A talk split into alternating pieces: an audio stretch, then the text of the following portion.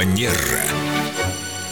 С нами Виктория Акатьева-Костылева, эксперт по хорошим манерам. Здравствуйте, Виктория. Доброе утро. Мы уже знаем от Виктории, что зонтики нельзя по этикету сушить в раскрытом виде в помещении. Но оказывается, это не все тонкости этикета, связанные с этим замечательным и необходимым предметом. Аксессуаром. Да. Виктория, ну а как же показать, что у меня новый, красивый, фирменный, дорогущий зонтик своим коллегам? Я думаю, что есть масса способов это продемонстрировать, но и наша программа поможет сделать это так, чтобы при этом никому нечаянно не доставить неудобств. И первое, с чего стоит начать, это когда мы открываем зонт на улице, обязательно стоит оглядеться по сторонам и посмотреть, не можем ли мы кого-то случайно задеть. Потому что бывает, ты выходишь на автомате, нажимаешь либо кнопку, если у тебя зонт-автомат, либо раскрываешь свой элегантный э, зонт-трость, а рядом кто-то оказался. Да, и он падает просто от неожиданного удара.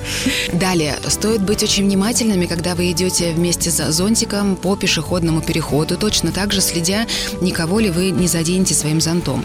Мы ни в коем случае не кладем зонт, если мы говорим про зонт-автомат, не кладем зонт в сложенном виде, если мы заходим в транспорт, например, на сиденье, в автобус, или когда мы садимся в такси, мы тоже не кладем его на сиденье, потому что ну, легко предположить, после нас пассажир какой-нибудь сядет и может промочить свою одежду. У меня уже история забытых в такси зонтиков. Я кладу их на резиновый коврик и забываю. Я думаю, что многим знакома эта ситуация, Елена, у меня тоже такое случалось. А у меня зонтика нет, поэтому я его нигде не забываю. Еще такой момент эм, про зонт-трость. Мне очень хотелось бы упомянуть, что зонт-трость мы всегда держим вертикально. Мы не несем его горизонтально в руке, потому что, опять же, таким образом очень велика вероятность, что мы можем кого-то задеть и побеспокоить. И на самом деле он сконструирован таким образом, что его очень удобно носить на локте, как сумку носят дамы. И вот совсем недавно мне попалось эм, дивное видео в интернете, на ютубе, где было продемонстрировано, каким именно образом можно носить зонт-трость, чтобы он не доставлял